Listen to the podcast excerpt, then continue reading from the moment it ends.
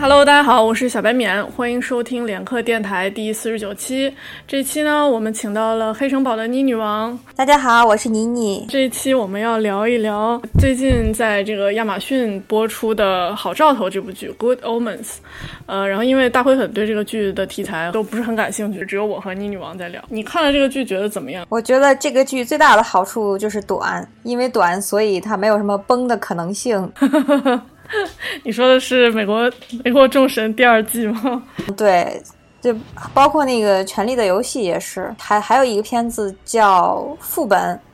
也是一个很不错的呃科幻小说改编的。然后它这个也是经过了一番魔改之后，然后原著粉就高呼很不满。对那个剧我看了大概几集吧，就觉得就就挺挺墨迹。这一部好兆头呢，它只有六集，然后每一集大概是五十来分钟的样子。对，呃，所以看起来也蛮快的。电视剧的这个剧情是分了三条线，一条是这个天使和恶魔的线，然后就从很早很早从伊甸园的时候开始讲。然后你觉得信息量其实也挺大的。呃，他讲这个天使和魔鬼两个人从伊甸园开始，然后一直到。嗯，经历了人类的各种重大的时刻。女巫线就是说，呃，当年有一个叫 Agnes Nutter 的女巫，留下了一个非常准确又很好的，就都是预言的都是好事儿的预言集，精良加准确。然后还有一条线是这个恶魔之子，这近十一年以来，从世界末日启动到现在的这十一年发生的事情。呃，那书里的结构是什么样子？嗯，书里其实和剧里是差不多的，只不过书里对于嗯恶魔之子这一条线是应该是混在女巫的这条线里去说的。书里看起来是只有两条线，一条线是遵循一套预言，就是圣经这一套预言是这个体系的；另一套呢，就是阿格尼斯疯子 精确啊精良准确预言这一套预言体系。嗯，两套预言体系就就交叉着过来的，因为大家知道，整个圣经感觉就是就里面就充满着各种预言吧，尤其是最后一本就是启示录。启示录是圣约翰在已经很年老的时候，在一个岛上自己写出来的。然后亚斯拉斐尔在书里面，还有那个在剧里面，我们都可以看到他拿到了这个圣约翰的手稿。然后亚斯拉斐尔自己就在在在。也也好像是说他好像是认识圣约翰，而且这个他说圣约翰是个好小伙儿，但是就是好像就喜欢吃一些蘑菇，那个蘑菇是有 迷幻作用的，致幻的，所以他会 对产生了好多幻觉，就像启示录里面那些什么呃血海呀，什么八个爪的妖怪啊什么的，还还有那个海海怪，然后各种那个。呃，四骑士各种幻象。所以尼尔盖曼这个小说是在什么时候写出来的？然后我看他好像是一个合著，就不是他自己一个人写的。对，这个小说是他在一九九零年写的，他是和特里普拉切特两个人一起合作的。特里普拉切特是也是这个当代比较著名的奇幻作家吧，但是他的这个风格吧是比较幽默的，然后也比较有有有讽刺的那种感觉。他被誉为笔锋犀利、善于讽刺的托尔金。哦，嗯，他他自己的经常使用的一个就是一个一个照片吧，上面就是戴了一个稍微有点尖的一个巫师帽，手里还拿了一个小拐杖，嗯，是那种就是有点像个巫师的样子。嗯，而且这两个作者，这两个作者都是有一个特点，就是特别喜欢自黑。呃，英式自黑，整个这个这个好兆头这个剧也是一个充满了英式的这个嘲讽和自黑这这这种风格的，可能就是呃仲青老师这不喜欢他的原因之一吧。仲青老师可能比较喜欢黑暗一点的题材，嗯，所以对他他可能对这个英式的这一套是有有一点就是。就需要一些接受门槛的，就比如说你熟悉看英剧，你看过很多，呃，像《神秘博士》啊，呃，《神探夏洛克》呀，就是可能你熟悉英剧了以后，会更熟悉这个《好兆头》这部剧的节奏。但是对于不熟悉英剧的观众来说，就可能觉得他有时候这个想象力天马行空，然后你就不知道他去哪儿了，是有一点发散的这种。但是看进去了，是真的觉得很好看。对，可能相对于那种史诗感比较厚重的奇幻，像《魔戒》还有。嗯，权力的游戏这样的好兆头这样的，这就属于英剧小品。嗯，它就充满了它整个这个民族还有它文化的，就就就算是一个民族特性吧。就是他们就就就把一切一切的这个大事儿吧，总觉得都不是很重要，就是喝喝下午茶，然后这件事就过去了。就包括这本书也也是一样的。然后大家就觉得，哎呀，这个世界末日啊，哎呀，来了是个什么样的？哇塞，这个呃，这个这个海海的三分之一都变成了雪，然后那个遮天蔽日的黑暗，然后各种各样的妖怪出现，哎呀，好可怕呀！结果就是最后就轻描淡写的就一笔带过了，大家可能会。期待这个末尾会有一场大战，实际上并没有。对，所以我觉得这一点还挺好，就是它整个这个剧虽然给你描写一个末日的场景，然后好像给你感觉是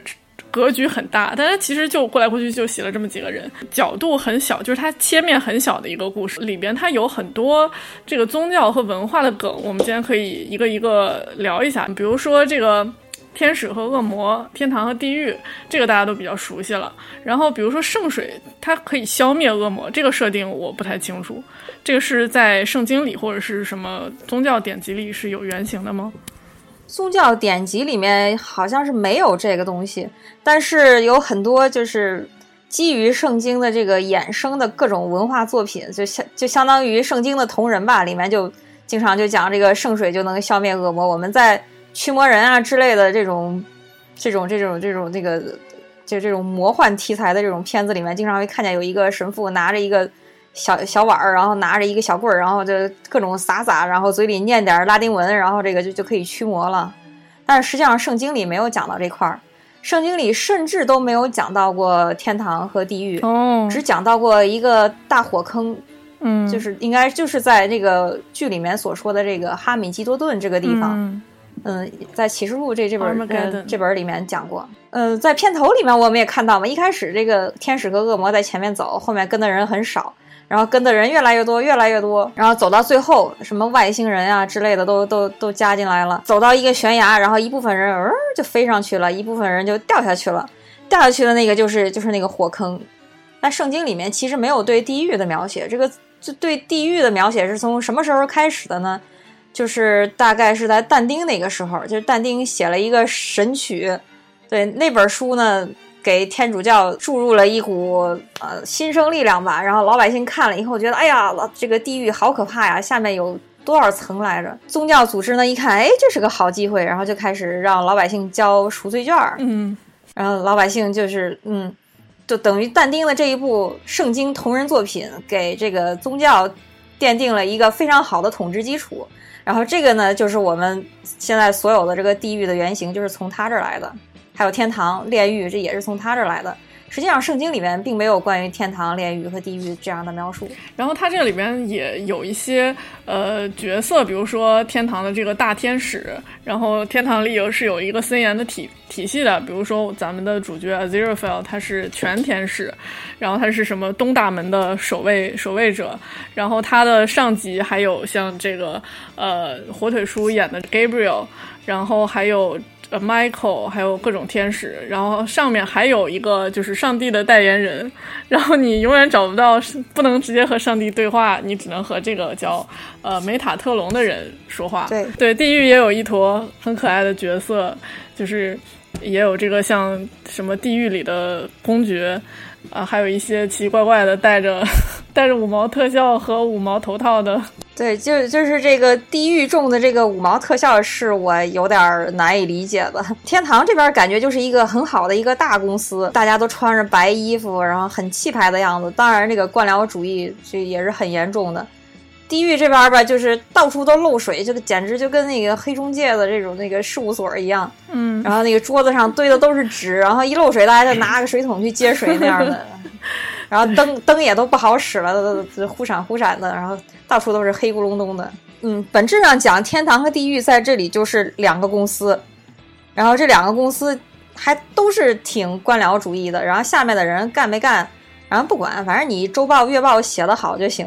不管是谁干的，然后只要有人干了就行呗。对，而且最让人震惊的是，天堂和地狱根本都不了解人类，他们也没有想要去真的去了解。就是呃，当时这个这这个 Crowley 汇报说，我做了一件特别厉害的事情。其实其实这里面 Crowley 做了很多很厉害的事情，比如说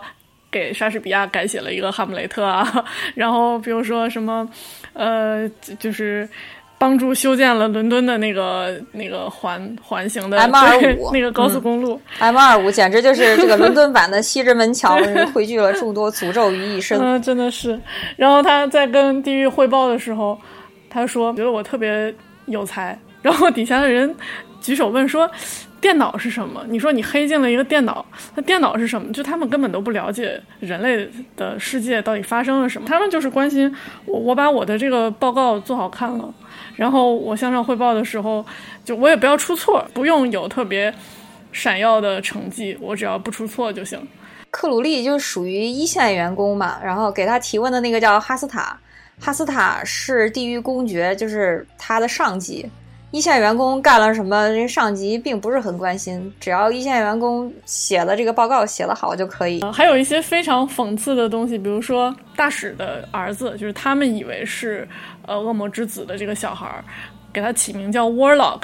那玩过魔兽的人可能知道，Warlock 是术士的意思，怎么会给人一个小孩起一个叫 Warlock 的名字？Warlock 就是男巫的意思嘛，因为这个那个修女她。给给他起名字的时候，给他提了很多建议嘛，给大使提了好多建议。这修女大概当时是说掉了圣经里面三分之一的名字，然后那个大使都不太满意，说你这给我儿子起名字怎么起的都都是古人的名字，就比如说像起的像就那个孔仲尼之类的名字，就就很就觉得很奇怪。最后没有办法想了一个，就是我这是敌基督啊，是是这个撒旦的儿子。然后总不能起一个非常光明的名字吧？然后就就是那叫 Warlock 行不行？然后大使接受了。但是实际上那个真正的敌基督起的名字就叫亚当，是一个非常光明的名字。上帝的计划也很荒诞，就是这里边从一开始就说上帝有一个不可言说的计划 （ineffable plan），然后呢还有一个 the great plan，就是最后揭示的那个，也就是天天使们要和地狱的这些。魔鬼开战，然后我们要将这个世界毁灭，然后重新建一个新的、更好的，就像所有的反派所希望的那样。只不过这回的反派并不是恶魔这一边，而是两边，两边都说我们现在要开战。那这个事情跟人类没有关系，我们就是要赢了对方。是很多人都就经常说的一句话，就叫这个呃，上帝自有他的一个意图，叫 God has a purpose，就是上帝有他的意愿。就是不管是你在做什么，不管你是男人是女人，不管你是在做什么，你做的一切都是在上帝的这个这这个意愿里面。可能你觉得你是在做坏事儿，实际上你是觉得你你是做的是一件好事儿。比如说克鲁利有时候就经常偷着帮亚斯拉菲尔干点好事儿，亚斯拉菲尔有时候就帮着克鲁利去做一些诱惑之事，然后让让大家稍微再堕落一点儿。就是怎么说呢？你觉得？不管你是在做什么，你觉得是你的自由意愿，但是呢，你其实你是在神的这个计划里面，你是没有自自由意愿的，这个就让很多人就觉得有点绝望了。就包括艾格尼斯疯子的最后一代传人，就是安娜斯玛仪奇，他这个名字叫安娜斯玛，叫他姓 Device，Device 就是仪器嘛。啊，这个翻译神翻译就翻译成仪器。阿克尼斯疯子，他名字不是叫 Nutter 吗？Nutter 就他就翻译成不是疯子，是是那个疯的那个疯疯子。嗯，这原原作的那个翻译翻的还是挺有趣的。然后这个 BBC 的官方的字幕可能有点不是那么能抓住这个搞笑的精髓，所以说也建议大家去看一下这个原作。就是我应该去找哪一版？嗯，好像哪一版应该都是马骁翻译的。马骁这个人，呃，这个这个翻译，他是当时是在应该是在龙骑士城堡成长起来的，跟曲畅是应该是一代人。他是怎么说呢？就是呃，大家都是真心的喜欢奇幻还有科幻，所以才去做这个翻译的，不是说你一个专职的翻译。他到现在好像还是就是兼职在做这件事儿。所以有时候反而不是专业去学这个的人呢，他对他对这个东西的热爱，嗯，就是完全可以，就是有时候还能反而还超越那些专业的人。是是，我觉得这一个，尤其是像尼尔盖曼和马丁这种，它里面有好多梗。如果你不知道这些梗的话，其实你翻出来这种就平淡无奇，就甚至是把它原来很精妙的东西都丢掉了。嗯，所以我就看这个字幕确实是有有一些问题。对，衣柜翻译的那版字幕应该是按照原著去翻的。嗯，如果大家有兴趣的话，也可以去自己去找一下生肉，然后找一下衣柜版的字幕配一下。对，就刚刚说到这个疯子，疯子的最后一代传人的这个预言，就是说没有自由意志这个事情，不只是他，因为他就是从从小他。出他一出生，他不像其他小孩要去上学、要去工作、要去赚钱，因为他们已经靠买这个乔布斯的、买苹果的股票，然后已经赚赚够了自己要生活的钱。他的一生就是去研究这个预言和呃，当世界末日的时候，他要在这儿，所以他就是一个工具，他就是一个 device，他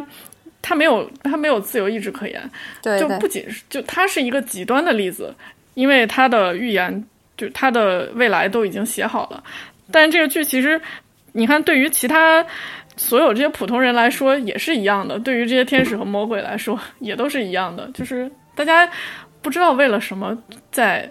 在这个在这忙活，然后忙活到头，就上帝的上帝的计划你也不知道到底是什么，那就好像就这样吧。呃，其实你作为社畜，你当然是没有自由意志的。这个天天使和恶魔，它是一个。二十四乘七的这么样一个职业，不管你是在上班的时候还是下班的时候，你都是一个天使或者一个恶魔。你你你甚至都不能像我们这个平时上班，然后周末还能录录节目。他们就是这无时无刻他都都是担任这两个职务，然后他们两个也经常吐槽说：“你看我这也没有自由意志啊，你也没有，我这身为恶魔就只能干坏事儿，你身为天使就只能干好事儿。”但是呢，在所有的恶魔在堕落之前，他都是天使。这克鲁利在成为恶魔之前，他也是个天使。然后他据他自己说，这个不叫堕落，叫慢慢往下溜达，然后就变成了现在这个样子。所以他是从哪个节点是变成恶魔？应该不是在这个，据他们自己说，在人类被创造之前，他们就已经经历了一次大战。经历这次大战之后呢，然后就分成两派，然后败的那波人就变成那个变变变成地狱那波人了，然后就就对就被分配到了不太好的办公区，对，拿着水桶到地下室接水，然后在比较好的办公区那帮人呢，哎，就享受着那个啊，又又有天光，又又有各种美景，从他那个窗户往外还能看到一个大金字塔，然后办公室里还有一个大地球，然后你想去哪儿都可以去哪儿。所以你就感觉吧，天堂和地狱就是两个部门在那儿斗。最搞笑的是中间有一段，这个天使和恶魔两个人去找这个亚当的出生记录，然后找到修女那儿，然后那块儿。修那个修道院变成了一个就是真人 CS 的一个一个战场，然后那个公司呢，那公司也挺逗的，就是他那个采购部和财务部这两拨人他不对付，就在那儿打那个 CS，然后克鲁利就偷着把他们的枪都变成真枪了，然后他们拿到真枪之后呢，就释放了内心的这个血腥和这个兽性的欲望，然后就开始就。互相攻击，都 都知道手里拿的是真枪，知也知道对方拿的也是真枪，对，而且激发起了斗志，就是我要干干掉采购部那帮人，就是我早就看他们不惯了，对对对，然后后对特别逗，对这这这这个完全就跟他们这个天堂跟地狱这公司的这两个部门就就一样，就就打起来了。嗯，不知道大家有没有看过一个英剧，应该叫叫 IT 部还是叫什么疯狂 IT 狂人？对对，那个也是您。就是 IT 部，因为在公司里地位比较低下嘛，就被提到地下室里面了。然后那个也没有窗户，也到处漏水，就跟地狱这帮人是一样一样的。甚至好好工作了，也容易也容易被分配到地狱。你看 Crowley，其实他工作挺挺努力的，他非常努力的在给人类使坏。他还是不错的，他因为是一线员工嘛，一线员工就是跟就就公款出差一样，大家都不知道他过的是挺爽的。然后那个他的上级其实还在办公室里接这个漏的这个雨水，然后。然后哥们儿自己呢，就在这儿享受夜生活。嗯，他曾经也想过要逃到一个星球上去，然后避免这个 这个灭世之灾嘛。后来一想，我逃到那儿，那边也没夜生活，这我受不了。我我还是在这儿阻止这个世界末日的发生吧。然后他的好基友呢，他的这个死穴是吃，他是一个吃货。你看他都有点胖了，但上司都说你你这该减肥了呀。他说我是一个软男。然后克鲁克鲁利对他的诱惑就是一开始就说，哎呀，你这个你你要是你们赢了的话，你就得天天听看那个音乐之声了。这个时候对他没有什么触动。然后克鲁利想了想，又说，那你你们要是赢了，那个天堂里可没有寿司可吃啊！这下一下戳到他痛处了啊！不行，我一定要阻止这个世界末日的发生，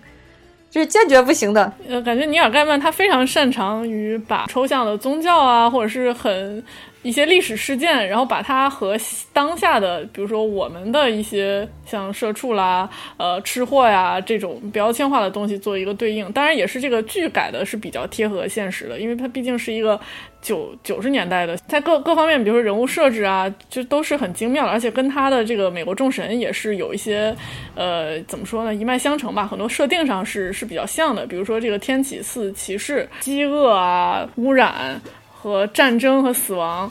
然后他们四个是怎么被消灭的呢？就前面的出场都特别的华丽，哇，就感觉炫酷无比，不可。小孩说：“我我不相信你，我相信一个清洁的地球。”然后这个污染就消失了。就他和美国众神里的的这种，就是我相信你这个神，你才存在。对，这个是比较像的，因为神是以人的信仰为食的嘛。尼尔盖曼从一开始到现在也没有抛弃过这个设定。嗯，而且这个神到了本地还能本地化。对，这个亚茨拉菲尔就在任何这个圣经和圣经的这个同人作品里都没有出现过这个人，但是出现过拉斐尔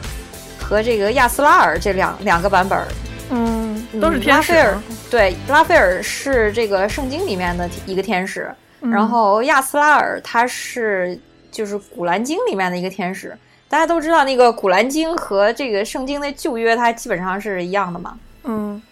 嗯，它等于也是圣经旧约的一个变种版本吧。嗯，有点这种感觉，就是很很多情节都是一样的，就包括这个世界末日也是一样的，就就是在世界末日吹号角的那个天使。嗯嗯，就就是这个亚斯拉尔，在这边呢，在这这边那个相对的就是拉斐尔。所以说呢，这个亚斯拉菲尔这个名字，它很有可能就是这两个人的名字一一 remix 之后，它就变成了一个本地版的了，一个英国版的天使。嗯，然后那个其实就说咱们说那个火腿叔嘛，火腿叔他整个这个人的这个气质啊，还有口音啊，他他整个就是一个美国美国天使嘛，一个美国天使，一个英国天使，你说这是怎么回事？那就是一个本地化的产物。就包括那个亚当也是，亚当你就觉得他是。是他原话是这样的：神之大敌，诸王的毁灭者，无底深渊的天使，名叫恶龙的猛兽，此界的王子，谎言之父，撒旦之种，呃，撒撒旦之种和黑暗之君。这名字可比丹尼利斯那个名字大概要长个三四倍那样子嘛，就一下子都一口气都说不下来。嗯，你觉得他应该怎么怎么样？头上长长长脚，那个那个脚丫子是那个小蹄子，是不是？至少玛丽修女是这么想的。就抱过来一看呢，哎，这这这正常，超级的可爱嘛，超级的可爱。嗯嗯，而且亚当嘛，呃，他长得就书里面原话说，他长得就像那个米开朗基罗就雕刻出来的那种小天使一样，金色的小卷毛，然后长得超级可爱。是是，而且他和他的小伙伴们就在森林里、树林里玩，然后那个地狱之犬找到他们的时候，他说：“我就想要一个狗。”那狗就变成了狗，就特别可爱。书里面讲的是这个。这狗就特别恐怖，两个眼睛就像那个冰河时期这个冰河时期在黑暗中的篝火一样，闪着红光。然后狗是黑色的，这个黑狗也是一个凶兆的表现嘛。尼尔盖曼他还专门写过一个小说叫《黑狗》，写的还挺吓人的。但是实际上呢，这个狗是根据主人的意愿，它主人想让它变成什么样，它就变成什么样，就跟信仰一样，你相信它是什么，它就变成什么了。然后嘣的一下就变成了一个超级可爱的一个小的，应该是边牧吧，黑白的，嗯，特别小。然后他说给它起个名字叫狗狗，然后那个狗就就就啊的一下就跑过来了，超级的可爱。嗯，然后这个狗也是最后它唤醒了它这个人类这一面的一个比较重要的因素，就是他发现连我的狗都不要我了，那我作为我要做一个恶魔之长，我要去统治这个世界有什么意义呢？就像所有的那些。就动画片里的反派，或者是超级英雄里的反派，他们说啊，我们 together will rule the galaxy，我们要统治这个银河系。但是我很孤独啊，就是对你以为大家都跟灭霸那么高尚，就是老了以后自己在田里摘摘瓜就好了。还有就是一些非常可爱的小配角，就每个角色都很有意思。比如说这个风骚律师他哥 Chuck 演的这个女巫猎人，嗯，沙德维尔，然后他是一个苏格兰口音是吧？嗯。嗯，我也不是太明白他们这些口音是怎么回事儿，就是因为书里面写他的口音是突变的，一会儿是一个威尔士的那种，一会儿是苏格兰，一会儿这儿，一会儿是那儿，然后那个翻译的也挺有趣的，动不动就是俺怎么怎么样，农怎么怎么样，你就是农嘛，然后你那小赤佬怎么怎么样，然后比如说，嗯，对，他还嘲笑这个。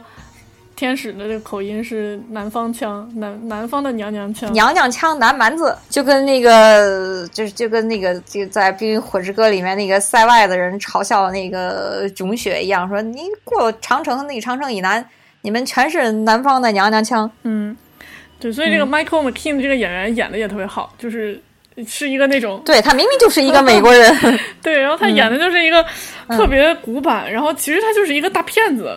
同时在给这个天使和恶魔打工，但是他其实啥也不干。所谓的我有一支，他们俩都说我们有一支精良的人类军队，其实就是他自己，然后编编出来一些什么什么桌子下士，什么椅子奶瓶，然后来领他的薪水。你看他从，而且他从很年轻的时候就开始干这个事儿了，所以他一辈子都是一个大骗子。嗯，然后他还非常歧视女性，他 他看不起他的这个这个这个房这个房呃房东，他的室友，嗯，Madam Tracy。嗯，但是他内心呢，又是一个很还挺柔软，然后充满正义感的一个人。他他是这种刀子嘴豆腐心，然后这个特雷西夫人就一眼一眼就把他看穿了。他在那个书里面经常就是那种啊，这这，嗯，就感觉看着他说话就是带口音的，这是一条带口音的台词，就是那种什么，你走开，我已经控制不了我自己了。嗯嗯，啊，明白了，嗯是，哎明白了，哎呦哎。哎，用手就中了，嗯，也不是，他就是这一会儿矮，一会儿浓，一会儿小赤佬，一会儿就 是一会儿中的，我就感觉这个翻译翻译的还真是挺逗的，把我国的这个东西南北这个四个地方的这个方言都编到了一起。嗯，要是有机会看原文的话，肯定也挺有意思的。应该是把那个英国的这个这个，把英国的这个这个四个地方的这个方言也编到了一起，威尔士、苏格兰，然后爱尔兰，然后还有这个。嗯，再还有这个英格兰这一块儿，什么都有。福尔摩斯兄弟俩，Mark Gatiss 和这个本尼迪克 Cumber Cumberbatch 也都客串了。Mark Gatiss 我我看见了，就是那个是一个德德军特工来搞笑的。他们是来找那本书的，《艾格尼斯疯子的精精良准确预言集》，因为是只有这本预言集，它是里面所说的所有的事儿全部都中了。其他的预言机可能经过时间的检验，就是多数都是骗人的嘛。但是这本书呢，当时就就就就留了一本样本，其他的全部都出于各种原因就销毁了。那本样本现在就对留在他们家人手里了嘛。Benedict Cumberbatch 其实我没没找见他在哪儿。第一回看的时候，他是最后的那个恶魔，就恶魔本魔。从地底下爬出来的那一段，嗯，对，在原著里面，这个上帝和恶魔两个人都没有出现过，就只是以幕后黑手的这种、这种、这、这种就是背景板是这样，嗯，就是但是在这个剧里面，这个上帝和这个、这个、这个撒旦两个人可不只是幕后黑手，嗯，上帝是由那个科恩嫂，由由他来给配的音，嗯，嗯。然后这个这个这个这个恶魔就是卷福嘛，还还露了一下脸，呃，其实就是其实，在原书里面，我们都可以怀疑这个上帝和撒旦究竟是不是一个人呢？自己在那儿自导自演，然后你看着我们寻开心，上帝也是是吧？这这也是呃，我们经常怀疑我们自己没有自由意志的这这样一个一个证据。在尼尔盖曼的笔下呢，这些所谓的宗教宗教的非常严肃的宗教角色都变得荒诞不经，然后你就觉得。啊，它不仅是不仅像是我们周围的一些呃小伙伴一样，而且就是就是我们日常的这些东西呢，也觉得很很荒谬。嗯，像那个这个天使，就这这两个 CP 真的是非常的可爱。比如说这个天使，他他不仅是一个吃货，然后他他在这个对对 Crowley 表达他的情感的时候呢，也非常的傲娇，就是最后说。你你快想点办法把这个世界末日阻止了，否则人家就再也不跟你说话。这时候他手里拿着一把 flaming sword，一把火焰的烧火的剑，然后他说：“我再也不，人家再也不跟你说话了。”就非常的萌。感觉这个时候应该应该此时应该跺一下脚，我再不跟你说话了。然后恶魔也是一样，恶魔说这个。再见，天使！等我到了星星上，我再也不会想你的。然后他就愣住了，一句话说不说说不出来。然后路过的吃瓜群众说：“这个我也经历过，我跟你说，没有他你会过得更好。”完全就误解了。嗯，因为腐国剧真的非常擅长卖腐，但是书里有这么有这么腐的内容吗？嗯，书里应该也也有，但是没有这么露骨，因为毕竟是剧嘛，它需要有一些笑点。嗯。书里面也有，就是就他亚斯拉菲尔去给小朋友过生日的时候，小朋友就说：“你到底是不是 gay？” 因为他穿的又很精致，然后长得又很精致，然后说话彬彬有礼，然后小朋友就怀疑你，你是不是 gay？他们俩的这个设定也是一个是这种像古代。传统的英国贵族一样，他就非常有礼貌啊，他收集旧书啊，他喜欢这些高雅的东西啊，他甚至学过跳那个什么舞。对，他是唯一一个喜欢跳舞的天使。对对对。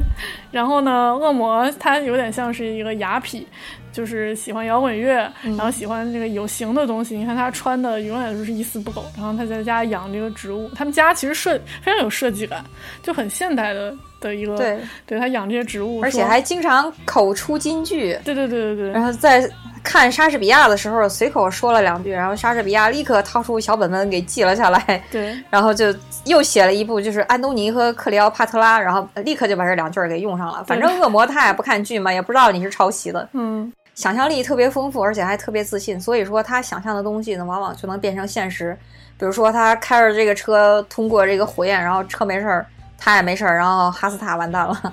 对，然后他的音乐品味也很棒，他每次出场都有皇后乐队的歌，所以我我不知道这个剧是一开始就是这么设定的，还是因为对对对，就是这么设定皇后乐队突然火了哦，是这样，还还真不是，书里面写的就是无论什么磁带放到他的这个车里面之后，过一星期都会变成皇后乐队，真棒。然后他每一首歌对应的就是那个歌词也非常合适，尤其是他那个这这。呃，忽然从驾着这个着了火的这个战车，嗷的一下冲到那个亚斯拉菲尔面前的时候，哇塞，太帅了！然后有这么一个男朋友来救你，你说这是什么感觉？这是，而且明明你们两个就说过，哎，我我不跟你说话了，我根本就不喜欢你，我我不对，你不是我朋友，我甚至都不喜欢你。然后他立刻，你喜欢着呢，不要不承认，然后就开着车来救你，这是一种什么感觉？然后他这个剧的音乐品味也非常棒，你看他每一集的结尾都会有一个主旋律的变奏，比如说有时候是这个摇滚乐版的，是一个重金属版的，有时候是那种呃弦乐版的，对对对对，就是各种各样的。而且最后一首歌，不知道大家呃有没有印象？这个完全跟书里是一毛一样的，书里面最后一段写的就是嗯。这一系列事件对世界本质上造造成了一些副作用，但是大家都不知道，就只觉得这个世界好像改变了一样。但是实际上是那个亚当给这个世界稍微施了一些小的手段，让这个世界变得更好了。有一个证据是什么呢？就是大家就是他们在那个丽兹饭店吃饭的时候，有一只夜莺在伯克莱广场欢唱，说虽然这个歌是很流行的，大概是一九四几年的一首歌。但是就是其实没有夜莺会在这个广场待着的，可能是由于那个广场上树比较少，还是什么的。反正在市中心嘛。但是，嗯，在这个剧的结尾，嗯，真的有一只夜莺跑到树上开始唱了，就说这个世界还是稍微的变得好了一点点。对，就是它整个故事的这种童话般的基调，然后在这种世界末日的情情景下，但是亚当是那样一个甜美可爱的孩子，他并不是。嗯，他在被受到恶魔蛊惑之前，是一个非常在乎环境的孩子，所以他，呃，他想象的那些让世界变得更就是乱套的方式，都是像什么，呃，出现一个海怪 Kraken，然后他把一个捕鲸船，但其实是一个科研的船缠住了，好让就不让他们去捕鲸，他是想去救鲸鱼的，然后他还。把这个核电站的核反应堆变成了一颗糖，然后还把什么外星人，把外星人搞来，然后外星人给这个这个这个外星人也很懵逼，我也不知道我是来干什么的，我是谁，我在哪儿？我 要我要给你们带带一则消息，就是我们是带着和平的态度来的，但是我不知道我为什么要带这个消息来，就所以他对于这个对他对于世界想象是一个非常平和的一个怎么说呢？这个孩子嘛，就像是白纸，你往上画什么，他就会变成什么样。他亚当变成这样的，其实很大的程度上是受到安纳斯玛的影响。安娜斯玛这个有点神叨叨的嘛，这个姑娘，她就有点就是像嬉皮士那种感觉。她看的那些杂志啊，都是像我们看的那个《飞碟探索》呀什么的，然后又又又有那个神秘学，又是又是西藏人啦，又是嗯，就大大概都是跟环保啊有关系的环保，然后那个不要核电站，核电站是有污染的，然后亚当就把核电站变成了一个糖，然后他就说那个大家就是就是捕鲸，然后吃那些鱼，然后把它们变成寿司，这是不好的。亚当就把捕捕鲸船给用用那个海怪给顶起来，海怪的表情是一脸懵逼，跟外星人差不多，然后说亚特兰蒂斯是存在的，对，然后亚当就把亚特兰蒂斯给弄出来了。呃，亚特兰蒂斯人和这个这个这个这个这个这个一个游轮上的人，他们还开开心心的进行了一个联欢。亚当为什么就把安娜斯玛把安娜安娜斯玛的话这么当真呢？其实他是喜欢安娜斯玛的，在书里面可能看的比较明显，因为他是一个十一岁的小孩儿，就这个时候他的这个感情就是稍微有一点这个懵懵懂懂的，有一点出头。然后安娜斯玛这个姑娘呢，虽然有点疯，但是长得还是很漂亮的。不管是他还是那个牛顿，第一眼看到安娜斯玛就就立刻就有点小鹿撞怀，嗯，所以说这这个嗯小朋友呢，对于比自己稍微年龄大一点的这个女孩子有一点倾慕之心，那是也也是很正常的。所以说他就在安娜斯玛的影响下变成了这么一个小环保主义者。嗯，哎，所以呃，当这个 Aziraphale 和 Crowley 他他们俩不是开车去这个 t a f f i e l 的路上吗？就是这个在阿纳斯玛撞到他们车之前，然后天使突然说：“我感感觉到了爱。”也是因为这个原因吗？是这样的，这个这个小亚当他在的这个地方呢，就是这个塔德菲尔德，他是十一年以来完全就是风调雨顺，就是什么季节就是什么样，然后那个该下雨的时候下雨，该下雪的时候下雪。这这个这个事件呢，是牛顿发现的，就说这个好的有点太不正常了。嗯，因为这个剧不是这这个书啊，它是呃对一个叫《胸罩》的一个电影的一个戏仿。那个胸罩呢，就是里面出现了好多奇怪的事情啊，羊群都死了，然后一大群狒狒无缘无故的出现啊，什么一个黑狗嗷的一下就跳在你的车上，嗯一个玻璃板从从楼上掉下来砸在车上什么，就就就胸罩。然后呢，这边哎全部都是好兆头，风调雨顺，然后就就那个这个嗯无、无污染发电，然后那个呃嗯还还有什么，反正就是全部都是好的，就因为哦亚当在这儿嘛。然后亚特兰蒂斯人和这个呃地球人这个呃这个这个共同欢庆，嗯。然后那个呃亚马逊的雨林好像是以以这个疯狂的势头，然后又又又重新回归什么什么的这些，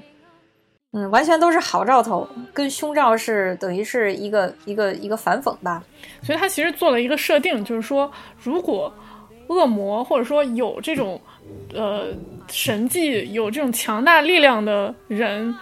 和或者这就是角色，他并不是想要摧毁这个地球，他只是想他他甚至是想让这里变得更好，反而是呃我们通常意义上的像上帝啊这种。好的角色，它是一个毁灭性的存在。比如说，他因为呃人类的一点儿就是错误，就决定降下大洪水。对，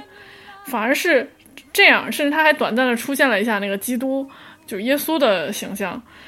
死的挺惨的，嗯，所以就感觉不是，就是他是反着写的，就是像你说的，他是对于一个胸罩的一个戏仿，就是说，如果我们有这样的一个设定，会发生一个什怎么样的故事，他就把这个故事讲了一遍。嗯，而且他最高明的是，他还写了一个就是书中书，就是阿格尼斯疯子的这个精良准确预言集嘛。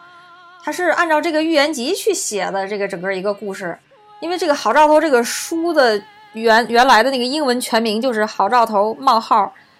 那个艾格尼斯疯子的精精良准确预言集很长的，为了不得罪宗教人士嘛，这样就好了。就我我谁也不得罪嘛，那个我也没说圣经不对啊。这个圣经它是一个不可言说的一个非常非常妙不可言的计划。然后我也没说那个那个这这上帝就就就是要毁灭世界嘛。你看最后不是也挺好的吗？嗯，而且这个亚当他整个就他既不是恶魔之子，也也不是也不是一个天使。他就整个就是一个人，他这本书的最后一段写的就是这个亚当看起来就怎么说呢？一半像恶魔，一半像天使，完全是人。其实就包括这个真正的恶魔和真正的天使，也都跟人一样一样的。这些亚斯拉菲尔跟跟克鲁利都一样。嗯，有时候趁上级不注意啊，偷偷个懒儿什么的。嗯，利用职权之便，然后在法国大革命的时候偷着跑过去吃点好东西什么的。嗯。嗯，很像咱们这个上班的时候偷着溜出去啊，嗯，买点零食啊什么的，一抽根烟什么的。对，而且就是这个法国大革法国大革命，就是杀了很多人，然后还被 Crowley 汇报的时候作为自己的业绩写进了周报，然后老板也不管这个是不是你真正干的，他说这个就是人类之间在这相互残杀，跟我其实没什么关系，但是我就把它写进去了，然后我受到了很多表扬。对，为什么那个克鲁利的绩效这么好？这个他说了，这完全就是人类自己干的，省了我很多事儿，我基本上就没干什么嘛。嗯，所以我还挺喜欢这个结尾的，就是啊，Anathema